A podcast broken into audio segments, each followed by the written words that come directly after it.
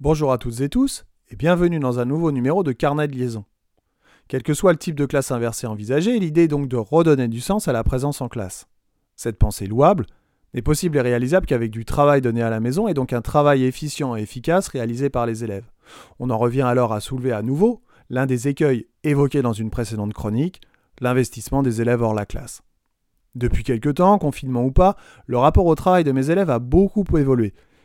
Et, d'ailleurs, j'y reviendrai dans une chronique parce que ça mérite qu'on s'y attarde. Mais justement, au départ, dans mon esprit, l'installation de la classe inversée au moins de type 1 était tout à fait dans la logique de ce que je voulais entreprendre pour pouvoir donner un second souffle à ma pédagogie et relancer le travail à la maison.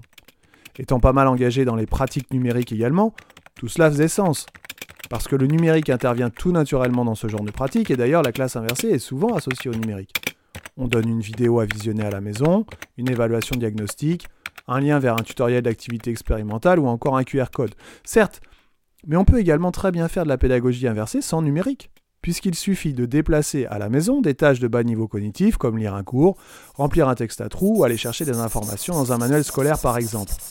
Classe inversée avec numérique, oui, cela paraît intuitif et naturel, mais classe inversée sans numérique, oui aussi, mais forcément les pratiques sont plus limitées. J'attire votre attention sur le fait que déplacer le cours à la maison n'implique pas et ne doit pas impliquer un retour au magistral. Si on s'affranchit dans les pratiques actuelles partiellement ou complètement du magistral en classe, ce n'est pas pour le réintroduire à la maison. Les élèves doivent également, hors la classe, le plus possible se questionner. Alors oui, on peut réaliser une petite vidéo de soi, devant un tableau en train d'écrire ou de dicter un cours, mais attention de ne pas répéter l'opération trop souvent, et attention à ce que cela ne soit pas trop long, parce que notre public zap, zap, zap.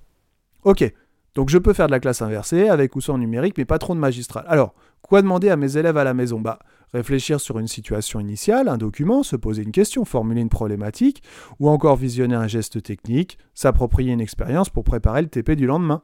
On déplace et on gagne du temps en classe. Si les élèves ne s'investissent pas, on revient au point mort. Deux choix sont alors possibles. On repasse la vidéo en classe et tout le bénéfice du temps supposé gagné est perdu. Ou alors on fait comme si la vidéo avait été regardée et on passe à autre chose. On perd alors une partie de nos élèves et on risque d'être confronté à un grand moment de solitude. Alors, la classe inversée, bonne ou mauvaise idée? Bah à vous de faire votre choix. Dans mon prochain numéro, j'aborderai la question de la RGPD, c'est-à-dire la protection des données.